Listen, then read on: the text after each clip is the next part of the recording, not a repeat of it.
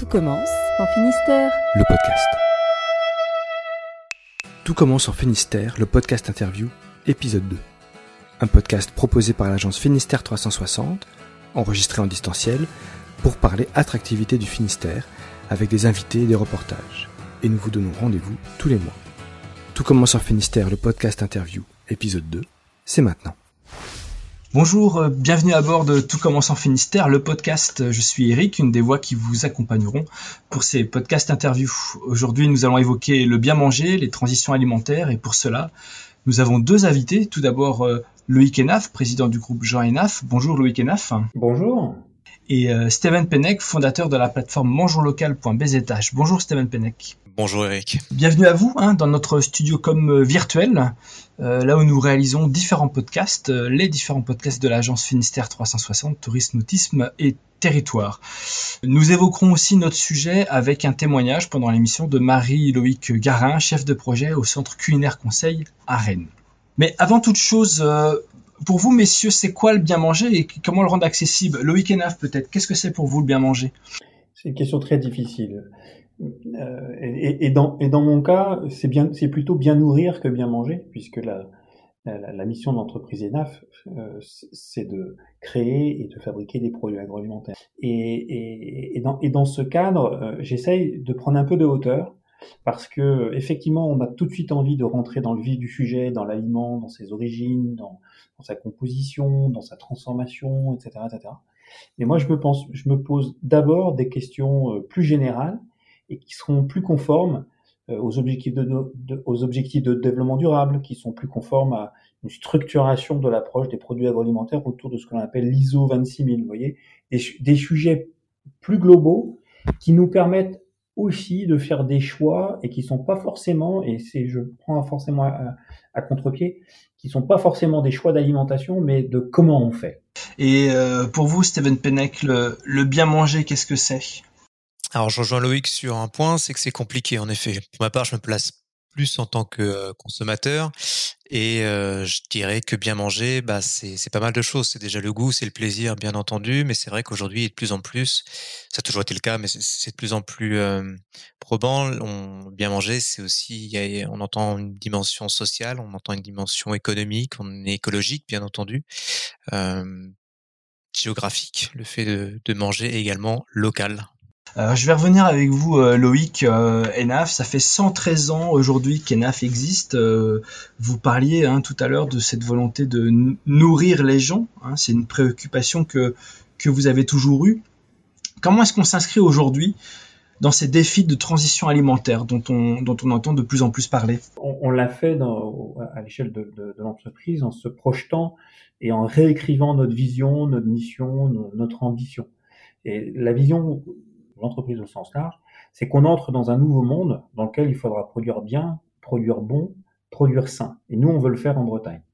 Et donc pour cela, on, s'est réécrit euh, notre mission, ce à quoi on sert, pourquoi on est là, ce pourquoi on se lève le matin, c'est bien nourrir les hommes tout en contribuant au développement de notre territoire. Et je pense que Jean Enaf aurait imaginé ou aurait souhaité que l'on fasse de façon reste responsable, c'est-à-dire en, en, en, élargissant les bras, hein, en embrassant les grands enjeux du XXIe siècle. Et donc, euh, vous avez mis en place, entre autres, ce programme euh, Bigood, hein, à horizon 2030, il me semble, euh, pour, pour euh, en, embrasser ces, ces préoccupations. C'est ça. On se... Alors derrière, on s'est donné une ambition folle, démesurée, d'un impact positif de nos activités sur le plan environnemental, social et économique en 2030. C'est très très très ambitieux. Peu importe, on y va.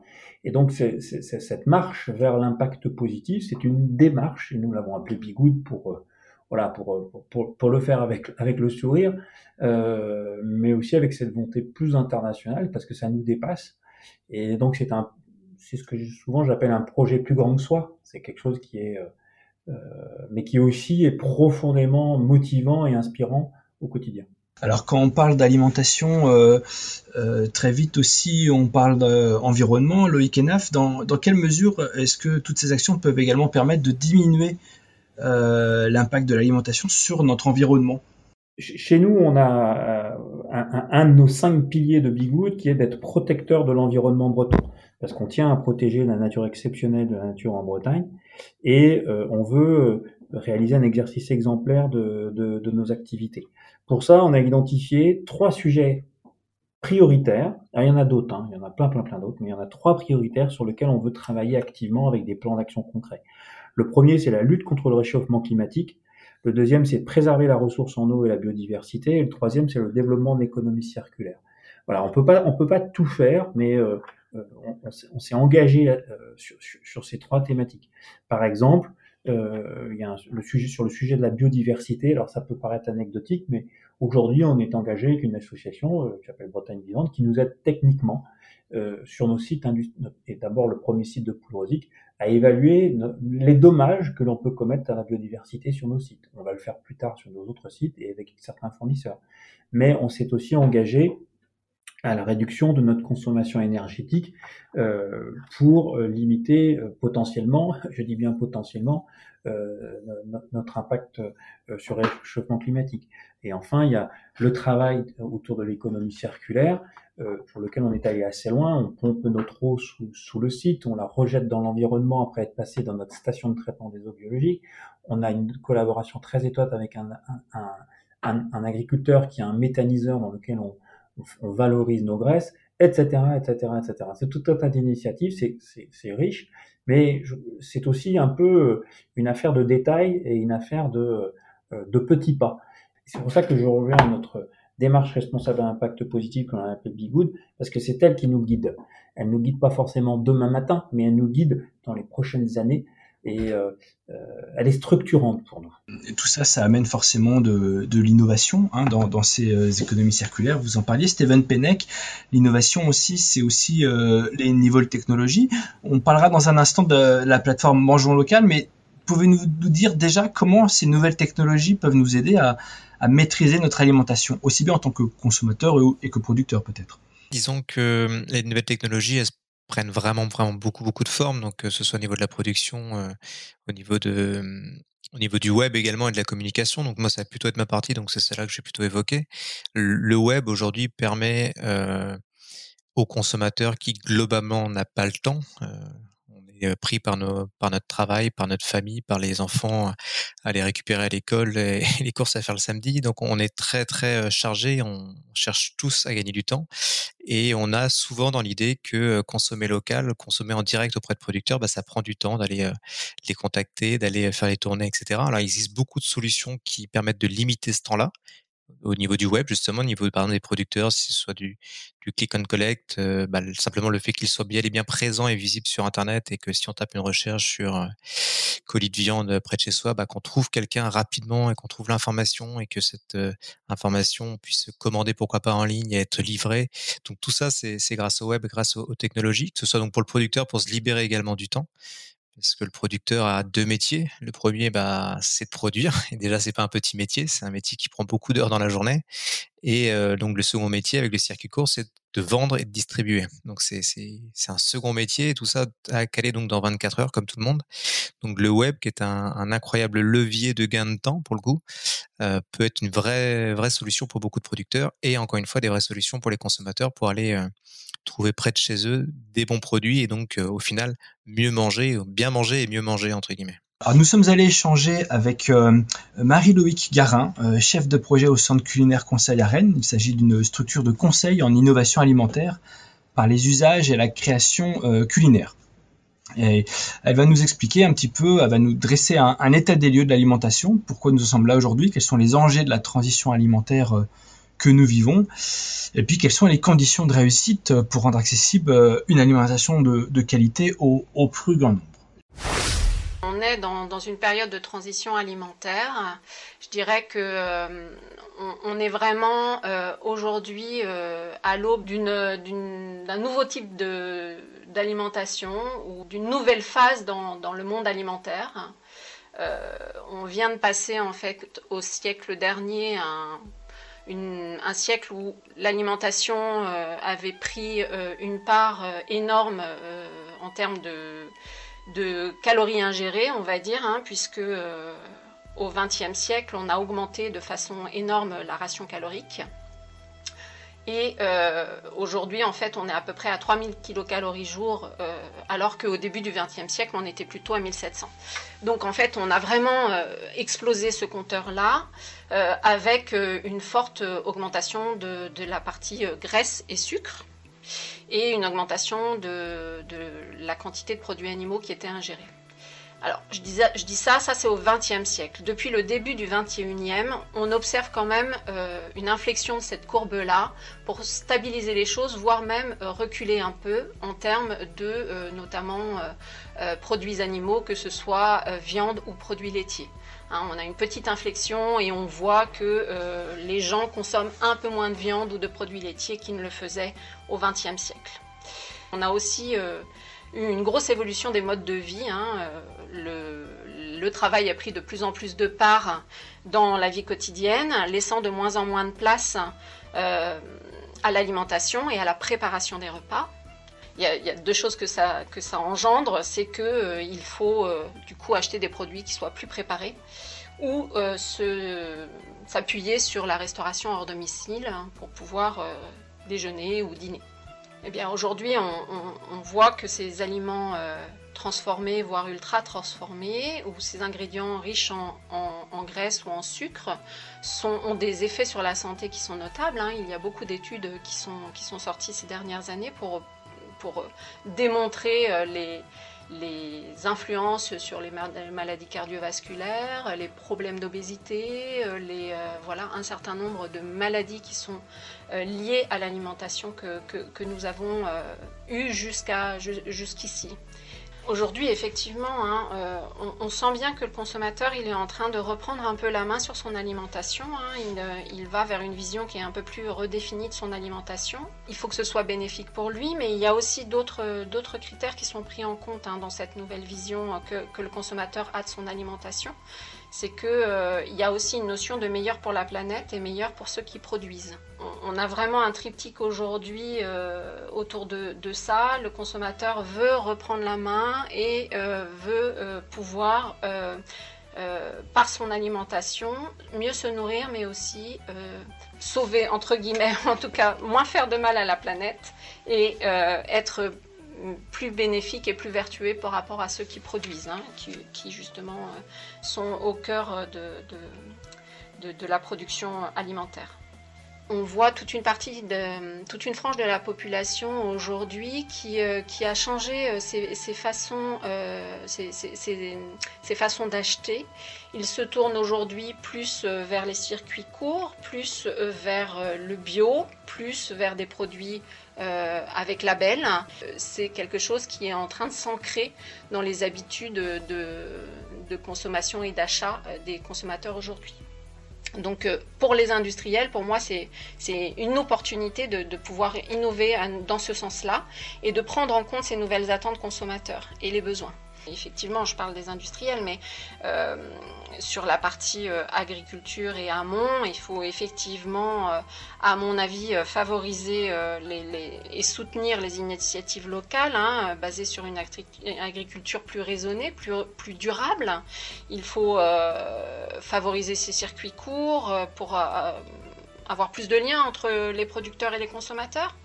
Euh, euh, et puis envisager aussi euh, de, nouveaux types de cultures et des cultures qui vont peut-être être aussi plus vertueuses pour, pour la terre. Tout le monde n'a pas accès à cette transition alimentaire et tout le monde n'est pas prêt. Aujourd'hui, on voit bien que la frange de la population qui est, qui est vraiment en marche pour cette transition alimentaire on va dire que c'est plutôt des gens qui ont accès à la culture, c'est plutôt des gens qui ont voilà, qui, sont engagés. Reste toute une partie de la population, plutôt des populations euh, euh, précaires ou mal informées, qui aujourd'hui continuent à s'alimenter euh, moins bien, on va dire. Et donc c'est pour ça qu'il y a un enjeu aussi de, devoir, enfin de, prise de conscience des industriels. Qui, il faut que ce soit eux dans ce cas-là qui prennent qui, prennent les devants et qui, doivent euh, pouvoir proposer à ces populations euh, peut-être moins informées, peut-être moins engagées, euh, pour leur proposer des produits de meilleure qualité. Et puis on voit aussi le formidable retour du fait maison. Nous, on prône la cuisine, la culinarité, de pouvoir faire soi-même pour reprendre la main sur son alimentation, ce qui est plutôt pas mal, parce que ça permet de, voilà, de, se recentrer sur des choses importantes et, et conviviales. Steven Penec, donc avec la plateforme mangeonslocal.bzh, on, nous sommes en plein dans ce qu'expliquait euh, Marie-Loïc Garin, ce besoin de rechercher à maîtriser à nouveau son alimentation et du coup de connaître l'ensemble des acteurs présents sur, sur son territoire. Comment, comment vous êtes venu cette idée? Tant que euh, consommateur lambda, je me suis tout simplement posé la question, il y a de cela 5 ans, c'était en 2015, euh, bah, de ce que je pouvais trouver comme euh, aliment près de chez moi. Alors près de chez moi, c'est à différentes échelles, on va dire à l'échelle bretonne, à l'échelle de la Cornouaille, à l'échelle de mon jardin également, de mon potager qui n'existait pas à l'époque. donc vraiment, je me suis voilà, posé la question de qu'est-ce que je peux manger si, demain il n'y a plus de transport, si demain voilà, qu'est-ce qui se passe, qu'est-ce que je peux manger qui est quel aliment est produit près de chez moi. Et j'ai donc cherché sur internet parce que je suis quelqu'un du web et c'est mon premier réflexe. Et j'ai pas trouvé de, de réponse suffisante en tout cas à mon goût. J'avais, il y avait quelques annuaires mais sans grandes infos. Enfin c'était pas, c'était très parcellaire comme information. C'était voilà, il y avait rien qui, qui regroupait. Il n'y avait pas de d'information globale, on va dire pour la Bretagne. Et du coup ben n'est jamais mieux servi par que soi-même. Donc, euh, donc, je me suis dit que j'allais créer ce, d'abord un fichier Excel, puis ensuite un, site au niveau de la Cornouaille. Et puis, vu que bah, j'ai, je me suis rendu compte que ça intéressait d'autres personnes, j'ai, euh, j'ai, je me suis étendu à toute la Bretagne territoriale, donc cinq départements. Et voilà, Mangeant Local euh, était né. Aujourd'hui, on, on, vit une période un petit peu mouvementée, on va dire, avec ces confinements que, que l'on vit. Est-ce que, est-ce que ce confinement, il a eu un rôle dans la consommation de proximité euh, de manière pérenne Est-ce que c'est quelque chose que vous avez pu ressentir, vous, sur votre euh, plateforme? Alors tout ce qu'on tout dépend ce qu'on entend par rôle. Un, impact, c'est certain. En fait, le, circuit court, le, manger local, on va dire, n'est pas un effet de mode. C'est vraiment une, c'est plus un effet culturel. C'est une tendance de fond qui euh, qui augmente chaque année. Par exemple, entre 2010 et 2020, le nombre de personnes qui sont intéressées par le, par le circuit local a, doublé. Donc c'est quelque chose qui va continuer et qui, euh, qui quoi qu'il arrive, va augmenter. Le, le, confinement, enfin la crise sanitaire et le confinement ont provoqué une, une, une recrudescence euh, ponctuelle, on va dire, temporaire sur euh, sur le circuit court, sur le manger local, euh, parce que beaucoup de personnes, voilà, se sont un peu inquiétées des systèmes de distribution alimentaire classiques et sont donc revenus aux fondamentaux euh, du producteur, de l'éleveur près de chez soi, du maraîcher près de chez soi, et, et donc là, oui, évidemment, sur le sur le premier mois particulièrement du, du confinement, donc c'était au mois d'avril, il y a eu vraiment une explosion de la demande. mais qui qui a fait aussi qu'une fois le confinement passé, le la, la, la, la recherche sur circuit court reste très supérieure à ce qui était auparavant, même si évidemment il y a une baisse après une vague. Euh, le niveau de l'eau était plus haut, on va dire, euh, qu'avant la vague. D'accord. Loïc Enaf, euh, comment est-ce qu'une entreprise comme la vôtre peut justement s'inscrire dans des démarches de circuit court? Oh, Il y a de, de, de nombreuses façons. il y a d'abord à l'amont, en, s'intéressant particulièrement aux matières premières de son territoire. C'est une mission fondamentale pour l'entreprise ENAF. Depuis toujours, nous avons euh, privilégié la transformation des, euh, matières premières locales. C'était le cas lorsque l'entreprise a été créée euh, en étant une conserverie de petits pois et de haricots verts qui était sur son territoire exclusivement pour transformer des produits locaux. Ça a été le cas pendant plus d'un siècle avec le pâté ENAF où 100% des porcs abattus sur place à Poulrosic sont locaux. C'est aussi pour tous les, toutes les matières premières euh, de, de l'entreprise. De mémoire, nous en sommes à 85% de matières premières, y compris les emballages, hein, euh, venant de, Bretagne, de France et 79% de Bretagne. Donc euh, voilà, nos produits, c'est des produits bretons. Euh, et puis après, il y a l'aval. Il y a à qui, à qui nous le vendons? Alors, euh, évidemment, euh, euh, on cherche aussi à s'intéresser au vaste monde. Il ne faut pas non plus tomber dans un délire qui consisterait à ne vendre que ce qu'il y a au bout de son bras. nos produits à valeur ajoutée ont aussi vocation à, être exportés, à, vendre de la Bretagne, à, faire, à faire, parce que la Bretagne ne peut pas vivre sur son territoire. La Bretagne nourrit 20 millions de Français. Nous ne serions pas ce que nous sommes si nous n'étions pas une terre de création de valeur. Donc la Bretagne doit aussi s'exporter, mais bien sûr, il faut exporter, je le répète, ce qui a de la valeur, qui a de la, et, ce qui fait sens. je suis très heureux que certains de nos produits aillent même jusqu'à l'autre bout du monde, euh, parce que moi aussi, je suis heureux de temps en temps d'acheter des produits qui viennent de l'autre bout du monde, si cela a fait sens, si c'est pas pour ma consommation quotidienne, si c'est pour une, consommation régulière, etc., euh, euh, exceptionnelle, pardon. Et puis si ces produits, je ne les trouve pas ailleurs, et, et, et si ça rentre pour une part bien maîtrisée dans mon alimentation. Et puis aussi, nous nous intéressons à des circuits plus directs, en prise plus forte avec les consommateurs, en, passant par moins d'intermédiaires. Nous avons quatre boutiques euh, à Poulrosic, à Rennes, à, la Trinité-sur-Mer ou à Pont-Aven. Et puis nous avons un site internet, nous aussi, hein, qui nous permet de vendre et qui, et qui permet surtout aux, consommateurs d'acheter nos produits et des produits un peu différents qu'ils ne trouvent pas euh, autour de chez lui, puisque ce sont des produits un peu exclusifs et bretons. Et puis nous sommes aussi présents sur les marchés, ça ne se sait pas forcément, mais nous sommes sur une quinzaine de marchés depuis euh, une vingtaine, trentaine d'années, avec euh, l'enseigne Le Petit Breil, où nous vendons de la charcuterie 100% biologique, euh, essentiellement entre Rennes, Saint-Nazaire et Nantes. Marie-Laurie Guérin le signalait tout à l'heure, il va falloir qu'on imagine de nouveaux types de cultures, de nouvelles façons de s'alimenter. Euh, le Ekenaf, c'est aussi un changement dans lequel vous êtes déjà engagé à travers euh, la filiale euh, Globe Export. Est-ce que vous pouvez, en, quelques mots, nous, nous, dire, euh, nous dire ce que, ce que vous y faites? Alors, comment est-ce que euh, on s'inscrit dans, cette démarche avec Globe Explore ben, Tout simplement en valorisant des produits du territoire breton. La Bretagne a un des plus vastes et des plus qualitatifs champs d'algues en Europe. Et nous récoltons des algues euh, sur des zones avec la certification biologique. Des algues, alors c'est du haricot de mer, c'est de la laitue de mer, c'est de l'algue nori, etc. Et nous, de la dulce, et nous les, récoltons, nous les transformons à Rospordin euh, après les avoir salés et conservés quelque temps, et nous les transformons en de nombreux produits, euh, des produits à vocation gastronomique d'abord, parce que notre ambition c'est de faire découvrir euh, les saveurs, les nouvelles saveurs des algues, et donc de ce territoire. C'est d'aller ouvrir les papilles, ouvrir le, champ des possibles auprès des clients et des consommateurs, et puis d'inventer euh, tous les produits que l'on peut inventer autour des algues. Alors parfois ce sont des produits 100% algues, parfois ce sont des produits des tartares qui sont des mélanges voilà d'huile, euh, de condiments, euh, euh évidemment d'épices, ou euh, des produits un petit peu plus technologiques comme les, les, perles de saveur qui sont des petites bulles dans lesquelles on insère des, vinaigres, des huiles, des, sirops pour agrémenter ou des jus comme euh, nos fameuses paires de yuzu, de citron yuzu, qui sont délicieuses avec, euh, avec des huiles. Steven Pennec, là on parle des algues, là, est-ce que vous avez vu apparaître sur votre plateforme d'autres, types de produits nouveaux, euh, récents, comme ça, qu'on, qu'on ne doutait pas pouvoir avoir à portée de main? Il y a quelques céréales qui sont qui font leur retour un petit peu euh, en Bretagne, comme euh, comme le millet, comme le sarrasin, qui contrairement à ce qu'on imagine, il n'y en a malheureusement pas suffisamment qui est, produit en Bretagne par rapport à la consommation. Il y a également euh, des bières.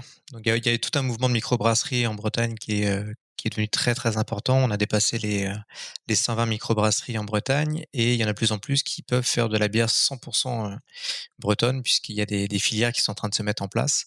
Donc ça aussi c'est intéressant. Puis après oui bien entendu il y a, il y a pas mal de produits qu'on on ne met pas entre guillemets euh, avec l'étiquette euh, Bretagne, alors que pourtant on en est riche. Je pense au vin. Euh, avec le pays nantais, on a on a d'excellents vins blancs et rouges. je pense également au fromage. On pense tout le temps à la Bretagne comme une terre de beurre, mais c'est aussi une terre de fromage avec de la mozzarella, avec des équivalents de feta, de raclette, etc. Donc on peut trouver beaucoup beaucoup de produits de ce type-là en Bretagne, parce que c'est quand même une pour le coup une terre qui produit énormément euh, de lait et de denrées alimentaires et donc il y a de plus en plus aussi de transformation et on, on retrouve euh, un choix de plus en plus vaste dans les gammes de produits. Eh bien écoutez, euh, merci beaucoup Steven Pennec.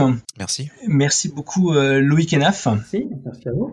Je vous remercie tous les deux de, de votre présence hein, pour, euh, pour ces échanges. Un grand merci également à Marie-Loïc Garin pour son témoignage.